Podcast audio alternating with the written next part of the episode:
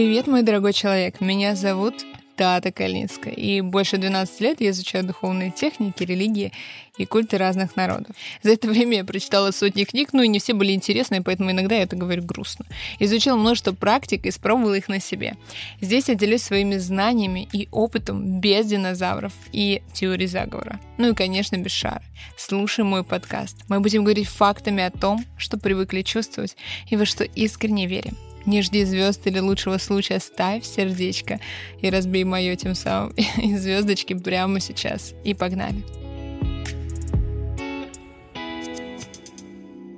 Человечество играет в игры с незапамятных времен. Возможно, первые люди, кем они не были, уже играли. Для развлечения, веселья, ну и, конечно, не только. Ну, конечно, у них интернетов не было и тиндеров никаких. Что еще можно было делать? А может быть, играли не только люди, но и боги, ну или люди с богами, кто знает. Настольные игры древнее, чем можно предположить. Какая же настолка была первой? Ну, мы будем полагать, что кости. Сейчас во многих играх используются кубики с числами от 1 до 6 на гранях. А сначала были просто подходящие камешки или косточки с нарисованными, ну или поцарапанными точечками. Появилась игра в кости в Северной Африке или на Ближнем Востоке, а к пятому тысячелетию до нашей эры относится находка нескольких таранных косточек. Это одна из костей ноги. Их нашли рядом со скелетом человека, а первый набор в специальной мешочке найден в гробнице Тутанхамона. Он датируется примерно 1300 годом до нашей эры. В первом тысячелетии до нашей эры игра распространилась в соседних странах, ну и пошла дальше. В Древней Греции игру называли астрогалы, по названию человеческих костей, из которых делались кости. Они умели шутить, вы, вы чувствуете?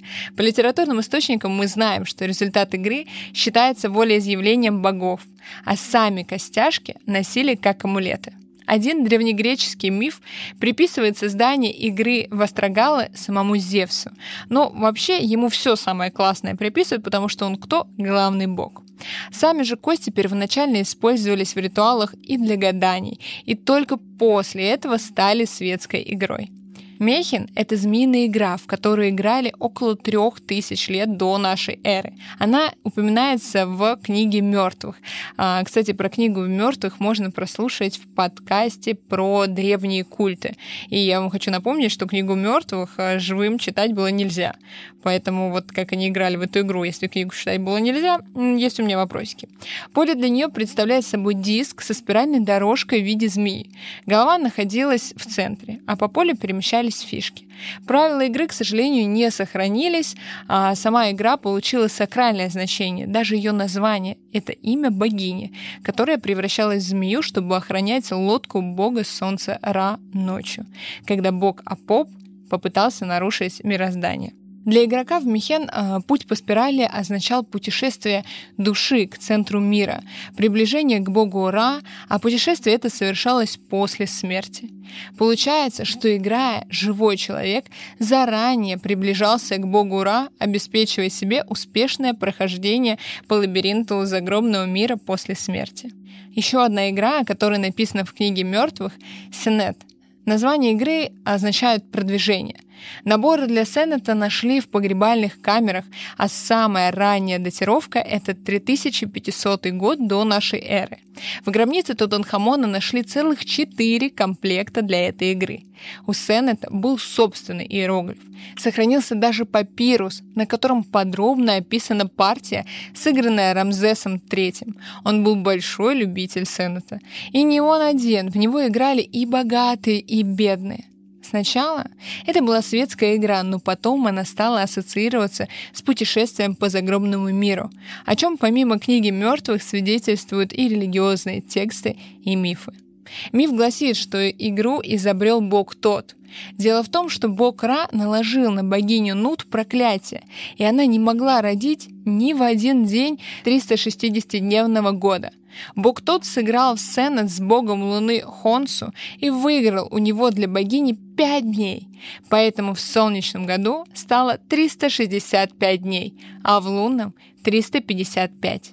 Сама игра, рассчитанная на двух игроков, изготавливалась в виде прямоугольного пенала, крышка которого служила игровым полем. Поле состояло из 30 квадратов, 3 в ширину и 10 в длину, и по полю передвигали фишки в виде лепешек и конусов. Вместо кубиков или костей использовали 4 плоские палочки, одна из сторон у которых закрашивалась. Палочки подбрасывали и передвигали фишку на столько клеток, сколько палочек упало незакрашенной стороной вверх. На квадраты наносили символы богов и разных событий жизни после смерти. Получился своего рода тренажер для прохождения души в потустороннем мире, пути к бессмертию. Египтяне верили, что после смерти душа путешествует по миру мертвых, где оцениваются ее земные дела. И если они оказываются достойными, душа обретает бессмертие. Бросая кости и двигая фишки, человек проходил эти испытания на игровой доске. На некоторых фресках человек изображен играющим с невидимым противником, то есть силами потустороннего мира. Поле игры — это путь души, а победа — бессмертие. Считалось, что если игроку сопутствует успех, то он находится под защитой богов. Мы понимаем на этом этапе, что игры были не играми, а проекцией жизни и смерти и проверкой того, насколько хорошо к тебе относятся боги. Нужно подчеркнуть, что на сегодняшний день трансформационные игры действуют по той же схеме, только добавляя еще это из подсознания. И они правы. Ведь не зная до конца правила игры и отдавая себя на волю судьбы, мы можем узнать намного больше, наконец-то отпуская свой критический контроль над ситуацией. Заканчивая эту историю, хочется сказать, что в какой-то момент Сеннет стал амулетом, поэтому его и клали в гробницы, чтобы гарантировать спокойным вечную жизнь.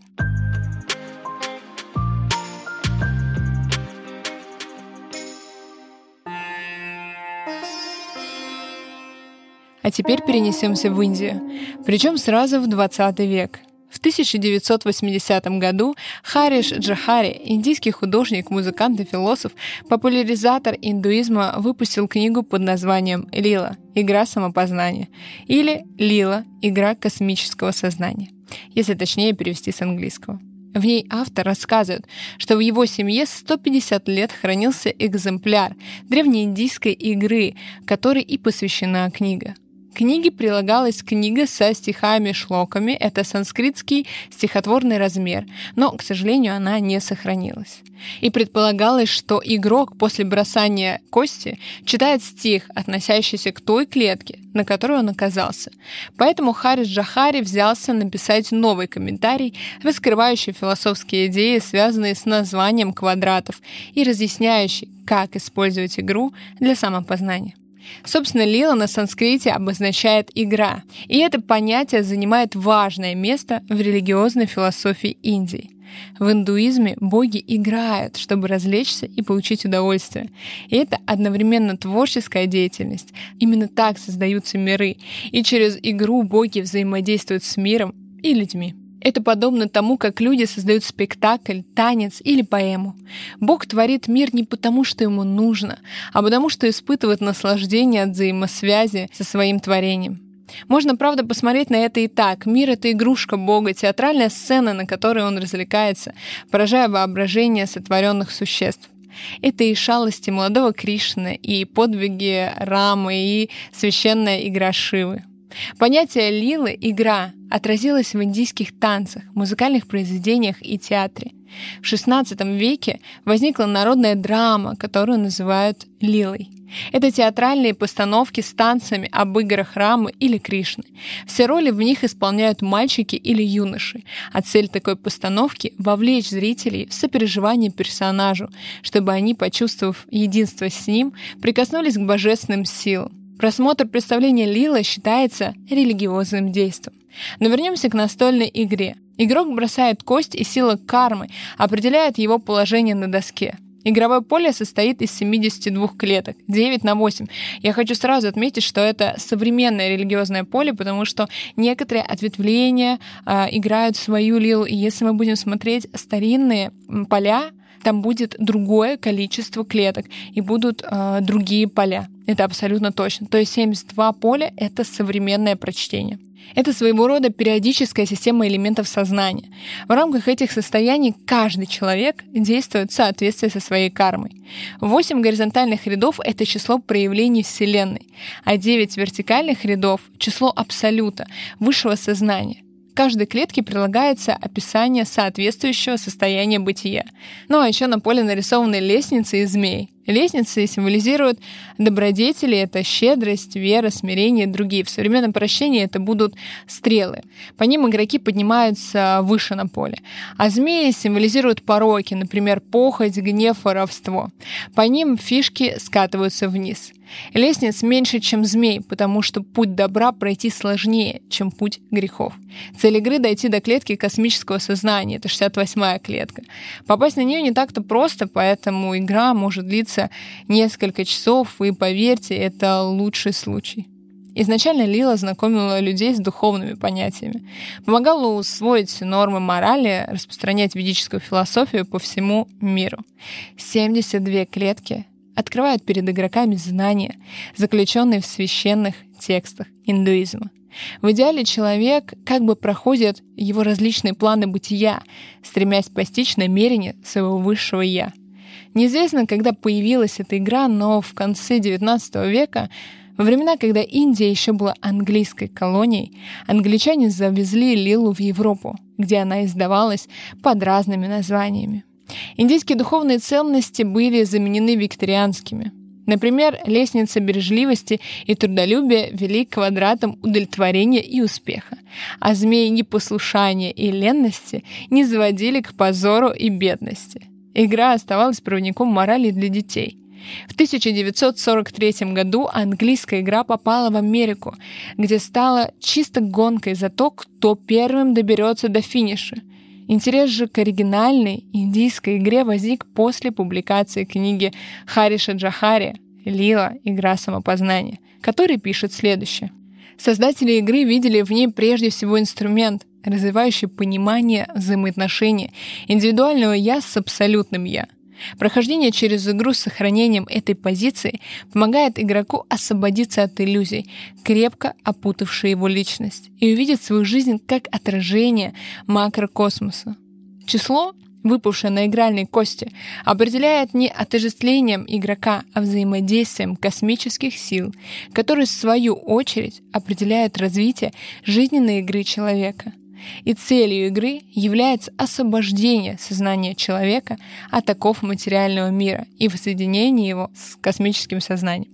Если говорить немного проще, а, во время игры в Лилу человек должен избавиться от иллюзий и получить ключ на тот запрос, с которым его пустила игра. В игре также подробно описывается нумерологическая философия Лилы, которая не менее сложна и глубока, чем философия книги перемен, Таро, рун и других медитативно-прорицательных систем. Прекрасных, кстати, обожаю. Итак, сегодня Лила — это игра самопознания — Попадая на одну из клеток, игрок должен обдумать соответствующее этому состояние бытия, идеи, чтобы в игру вовлекался и интеллект, и чувства. Если играть именно так, то Лила становится похожей на психологический тренинг.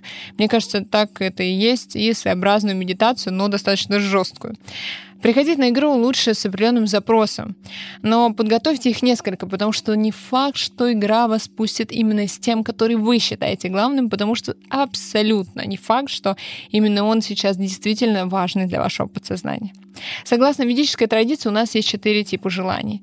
Это артха, это желания материальные, это не только квартира, машины, деньги, вертолет, самолеты, но и желание достигать большего в работе, ну то есть реализовываться или строить карьеру. Кама — это чувственное наслаждение, но не только. Это может быть стремление найти партнера, построить гармоничные отношения, и чтобы он наконец-то, скотина, на мне женился. А драхма — это поиск своего предназначения истинного пути, ответ на вопрос, что я могу дать миру, ну или что мир уже, пожалуйста, дай мне. Ну и последний тип желаний мокша — это просветление, освобождение из круговорота рождения и смертей, но я пока не знаю людей, которые приходили с таким запросом. Понятно, что большая часть приходит играть а, желаниями первых трех типов. Какая польза от игры в Лилу? Лила может подсказать, как войти в то состояние, в котором ты хочешь оказаться. Или показать, что в прошлом привело к сегодняшнему состоянию. Но надо отметить, что если человек не знаком с ведической философией, ему будет тяжело а, читать текст, и ему нужен будет очень хороший проводник. Механика сейчас очень простая. Ты бросаешь кубик, встаешь на клетку, открываешь книгу, либо слушаешь проводника. Я настаиваю на проводнике, потому что вот эти самостоятельные вырезания аппендицита у себя, типа открываешь книгу, сам себе трактуешь Таро, ну, как бы вы не будете сами себе бухгалтерами, если вы, я не знаю, учитель по плаванию. Поэтому здесь тоже, пожалуйста, отдайтесь, отдайтесь профессионалу и получите результат. Ну, то есть и задача выйти на последнюю клетку, и тогда ваш запрос исполнится. Это похоже на гадание, а цель игры не в нем, но просто по опыту, когда уже человек заходит на эту последнюю клетку, он получает все, что ему нужно из инсайтов и мыслей, и запрос действительно исполняется. Ну, то есть может измениться сама манера думать, могут открыться а, преграды, которых вы не видели, или ограничения. Еще один очень важный момент — наблюдать за внутренним состоянием в процессе игры. Как отзывается полученная информация, возникает отторжение или принятие. А сейчас уже в современной версии игру адаптировали для того, чтобы зайти в нее, ну, то есть начать играть, человеку нужно выкинуть кубик с цифрой 6. И считается, что это элемент там, максимальной энергии, и когда ты выкидываешь кубик, у тебя появляется шестерка, именно этот запрос верный. Ты тогда встаешь на цифру 6, и игра твоя начинается с этого. А вообще в базовой комплектации, если можно говорить, конечно, про Лилу, этого правила не было, и я играла не только с э, современными уже источниками, ну и с более древними версиями, и там нет этого. Я вам расскажу сейчас э, про это, про свой опыт. Пока по примерам, да, допустим, человек пришел в игру, хочу улучшить отношения с партнером, и в игре ему выпадает поле иллюзия.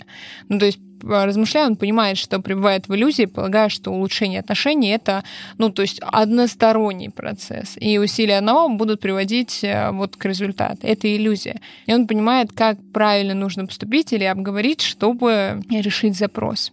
Ну и обычно хороший проводник не говорит уже финальное решение, он задает вопросы, на которые человек отвечает себе. И вот если, например, человек после клетки иллюзии кидает кубик и встает на клетку правильность мыслей, либо там на стрелу, то да, безусловно, та эмоция, состояние или мысль была верна. И стоит идти тем же ключом. На клетке, например, веселье и развлечения можно спросить себя, от каких занятий ты получаешь радость. Клетка фантазии напомнит о мечтах, а прорыв говорит о том, что нельзя почивать на лаврах. Может быть, э, вы придумаете свое толкование, может быть, у вас будет другой мастер. Здесь это все очень вариативно, как, собственно, и в самой этой религии. Просто, но сложно, потому что надо думать, искать смысл, улавливать намеки. Это не гадание, это подсказки. Игровая механика только помогает, но не определяет. Когда я играла в древнюю игру, ну то есть древнюю версию игры, было немного по-другому. Нас было трое, а, нам дали фишки, и у каждого человека, по сути, было три минуты. Там было 123 клетки, у нас были маленькие бумажки, мы кидали а, кубик и просто записывали свои ходы на бумажке. Я вышла из игры, то есть я дошла до 123 клетки, это была клетка Шивы. Ну и когда время закончилось, жрец, собственно, трактовал нам нашу жизнь. И как он объяснил, что в его версии игры можно один раз сыграть, чтобы узнать всю свою жизнь, один раз сыграть, чтобы узнать все свое прошлое, и раз в год можно играть, чтобы узнать события года. Играют они, по-моему, только в полнолуние на 13 число. Я не помню, там какая-то очень сложная система а, до какого-то момента, пока луна в градусе. Ну, в общем, там только единорога с каплями не хватало, чтобы вот максимально сложно оказаться. И этот прекрасный мужчина мне сказал, что вот я в 60 лет пойму все о мире вообще и уйду в монастырь, и это моя последняя жизнь, хорошо бы мне попрощаться со всеми, и во мне, значит, большой дар. Это все. Никаких тебе машин, платьев, никаких, не знаю, интересных заворотов судьбы ходила, вот реально, только по клеточкам церквей, молитв э, и книг. Просто я посмотрела на этот свой путь, конечно, очень интересно, но не очень весело. А по поводу западной версии, ну, то есть если есть какой-то запрос, который нужно решить сейчас, по мне, конечно, западная версия в этом контексте намного интереснее, потому что а, в первый раз, когда я садилась с нее играть, я думала, ну, ну что ты мне можешь показать? Ну, ну что? То есть, по сути, я пошла на вызов. Конечно, так нельзя никогда делать, но дурацкое человеческое эго, признаю, оно как бы берет свое. Я не могла зайти в игру полтора часа, меня постоянно спускало потом на этих э, змеях вниз, и в итоге я стояла что-то на второй клетке, очень сильно разозлилась, и за один ход поднялась и просто закончила игру, такое тоже может быть. Я просто выкинула, по-моему, 4 или 5 шестерок подряд и закончила игру. Поэтому, э, когда вы идете играть, я вас прошу только об одном. Не считайте себя умнее других, не считайте себя умнее игры и позвольте здесь чудо случится, оставив свою силу и контроль на волю того, что вы не понимаете. И когда будет казаться, что ну это просто теория вероятности, к окончанию игры вам перестанет так казаться. Не забывайте ставить сердечки в Apple подкастах и комментарии. Без них а, мы, к сожалению, не попадем в топы. Обязательно подписывайтесь, потому что никто, кроме пуш-уведомлений, не расскажет о новом выпуске. Это была Тата Кальницкая, и я очень рада, что мы провели с тобой это время. И помни, главной действующей силой являешься только ты. Пока!